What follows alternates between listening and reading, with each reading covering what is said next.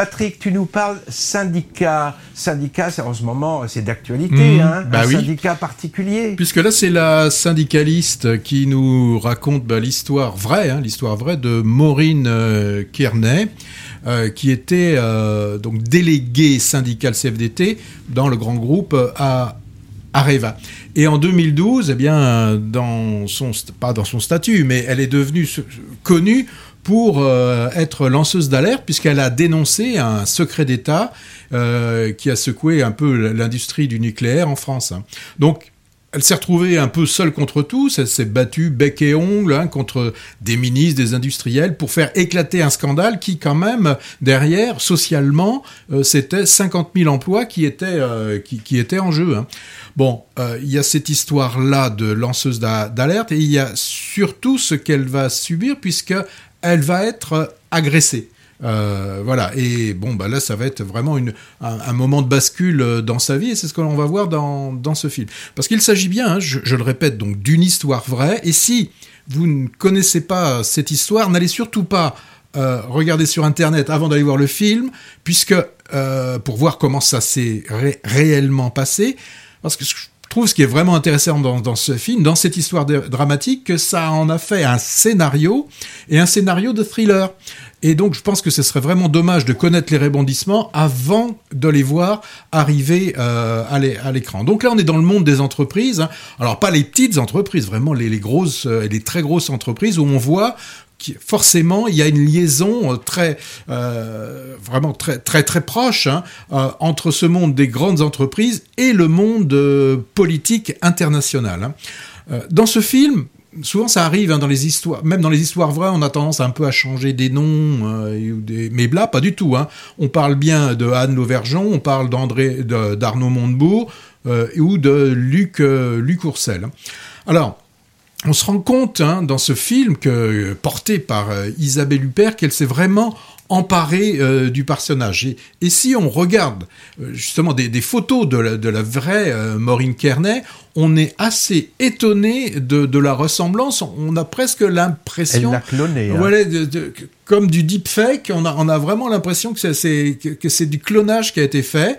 Il y a un gros travail de, de maquillage, il y a un hyper gros travail de maquillage, de costumière, et puis forcément, bien sûr, hein, euh, ça ne serait pas suffisant. Ce qu'il y a d'intéressant, c'est vraiment le, le jeu euh, d'Isabelle euh, d'Isabelle Huppert. Bon, juste un petit petit truc. Je, je pense qu'en en post-production, ils ont dû faire un gros travail sur l'image et sur les, les gros plans d'Isabelle Huppert, parce qu'on a quand même l'impression d'un visage complètement blanchi. Elle n'a euh, pas d'âge. hein. Là, euh, les voilà, c'est c'est ce qui pourrait faire penser justement à, à- à du deepfake parce que là, il y a la palette graphique, à la palette numérique. Je pense a, a beaucoup euh, beaucoup été utilisée parce que ce qui est quand même intéressant, c'est qu'en même temps, euh, actuellement, on peut la voir dans le film Mon crime où là, elle est certes maquillée, mais c'est un maquillage sur une personne de son de son âge. Voilà. Alors.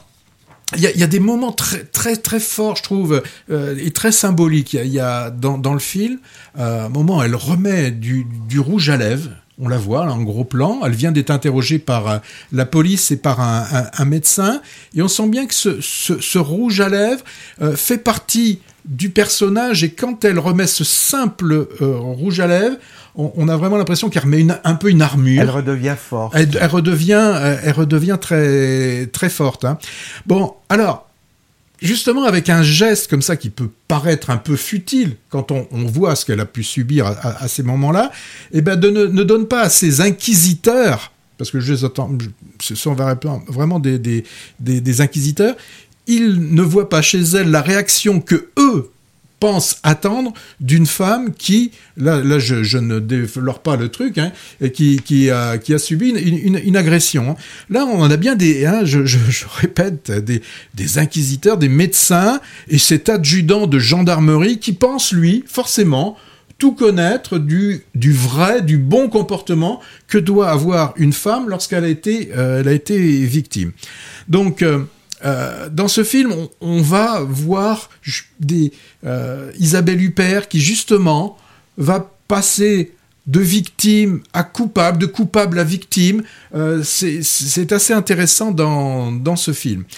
Donc là, on, on a aussi, ce qui est très intéressant ce que peut être une syndicaliste dans ce genre d'entreprise. Parce que la hiérarchie, par moment, hein, il y, a, Oursel joué par euh, euh, Yvan Attal qui la traite de petit syndicaliste et qui rajoute surtout même pas ingénieur. Mmh. Donc dans ce monde hyper macho de la, grande industrie, ben elle, elle tient tête parce que elle le dit plusieurs fois. Euh, moi, j'ai été élu j'ai été élu par mes collègues, voulant dire au patron, toi, ben non, toi tu l'as pas été, toi tu as été choisi uniquement par quelqu'un du, euh, du gouvernement. Donc, ce film, Le syndicaliste, je le répète, c'est un thriller. Euh, le fait qu'elle soit lanceuse d'alerte, certes, est primordial, mais moi je pense que ce qui a été vraiment intéressant, euh, ce qu'a pu réaliser le, le réalisateur, c'est d'une histoire vraie, d'une histoire forte, en faire un objet cinématographique et un, vrai, un, vrai film.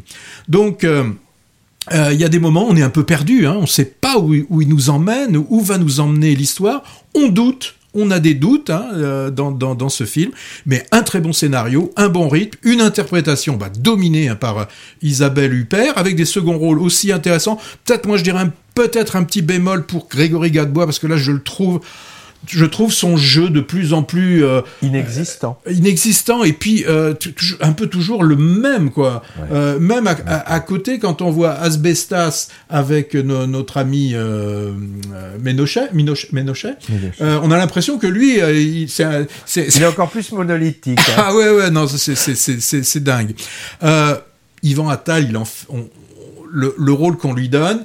Euh, J'ai été le voir après. Hein. Il, il, paraît quand même que ce Oursel n'était pas si mauvais et, que, que ça. Et, et la, la, famille de, de Oursel, elle a écrit à la presse oui, hein, oui. et s'est insurgée contre la représentation biaisée mm. du rôle qu'il aurait joué dans cette affaire et elle menace même de porter plainte. Oui, bah, c'est vrai que là, euh, on n'a pas le, euh, comment dire, le, le, le, retour, le droit, de, on n'a pas droit de réponse avec ce film. Hein. Donc moi j'ai découvert, euh, voilà. Alors juste pour terminer, euh, le couple euh, Jean-Paul Salomé, donc le réalisateur, et euh, Isabelle Huppert avaient déjà fait un film intéressant qui était que j'avais trouvé particulièrement drôle c'était le dernier film ça s'appelait La, da La Daronne qui était un, un film assez, euh, assez jouissif comédie, là, qui était une comédie mmh. mais assez jouissif donc film film dossier hein, qui relate une histoire réelle mais mais, le, mais moi je crois qu'il y a un carton au début euh, à la fin 80% de oui. de, de, de ce qui est à peu près le... vrai voilà ouais. donc euh, euh, moi j'avais personnellement peu suivi cette histoire quand elle s'est déroulée à partir de 2012 et j'ai trouvé ça très intéressant et pédagogique et en plus peut-être aussi avec une part de mystère qui persiste. Hein. J'ai appris une chose aussi à, à, à la suite de, de, la sortie du film. Il y a des députés, des députés de gauche, hein, qui demandent la réouverture de ce dossier Areva, en fait. Hein. Mmh. Voilà, donc ça y est pour la syndicaliste? Oui, c'est bon, je pense que tous les deux on est d'accord et c'est un film ouais. que, que l'on que l'on vous conseille.